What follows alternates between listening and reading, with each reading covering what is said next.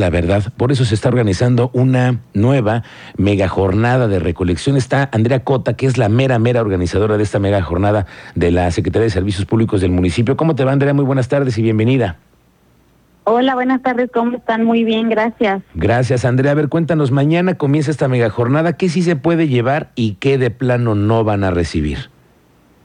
Miren, en esta ocasión estamos recibiendo, como en las jornadas pasadas, todo tipo de residuos eléctricos y electrónicos, línea blanca, equipo de cómputo, electrodomésticos. Estamos recibiendo además, este, a lo mejor que tenemos una escalera que ya no nos sirve, una bicicleta que ya no funciona, archivo muerto, pilas y lámparas fluorescentes. ¿Archivo muerto qué te refieres con eso? ¿Desde los archivos que ya no quieres hasta toda la papelería incluida?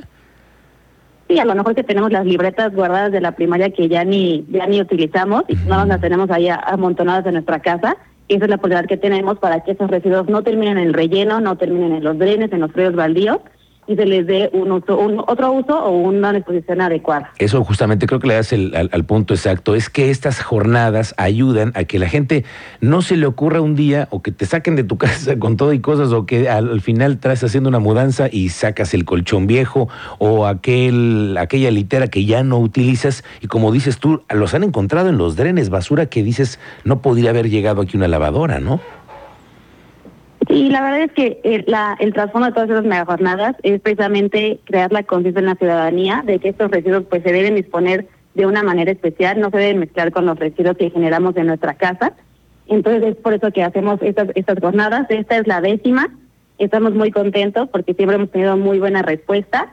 En esta ocasión vamos a estar en el estacionamiento del Parque Tecnológico del TEC de Monterrey en un horario de 9 a 5 de la tarde y pues como siempre recordarles que las personas que participen se van a poder llevar una, una planta o una bolsita de composta de nuestro vivero. Ah, eso también es importante. Oye, déjame preguntarte algo, Andrea. El tema de los aceites, las pilas, que muchas veces también tienen otro proceso, ¿también las pueden llevar?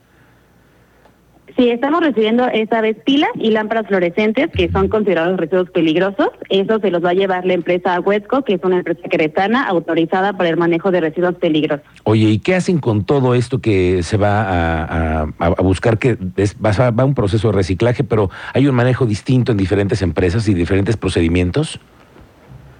Sí, todos los residuos eléctricos y electrónicos que pueden ser utilizados nuevamente son reciclados por la empresa Remeta, que igual es una empresa 100% queretana, ellos son expertos en reciclaje industrial, entonces pues la gente que participe puede estar segura de que estos residuos pues no van a terminar tirados o sin darles algún otro, alguna otra utilidad. Ok, entonces mañana de 9 a 5 de la tarde, hay que, ya lo traes directamente en tu cajuela y lo bajan rápido, etcétera. Lo que me dices es, es, probable, es posible que puedas llevar incluso electrodomésticos grandes, un refrigerador que ya no quieres, ahí lo puedes llevar también.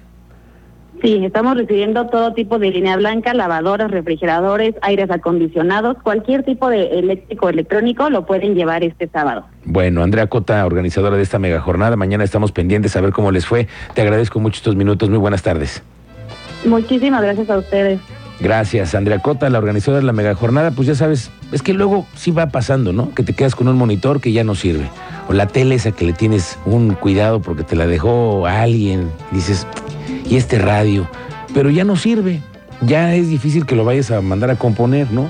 Pues ya lo puedes llevar a esa mega jornada y le dices adiós para que tenga además un buen tratamiento y no sea, no acabe en un dren.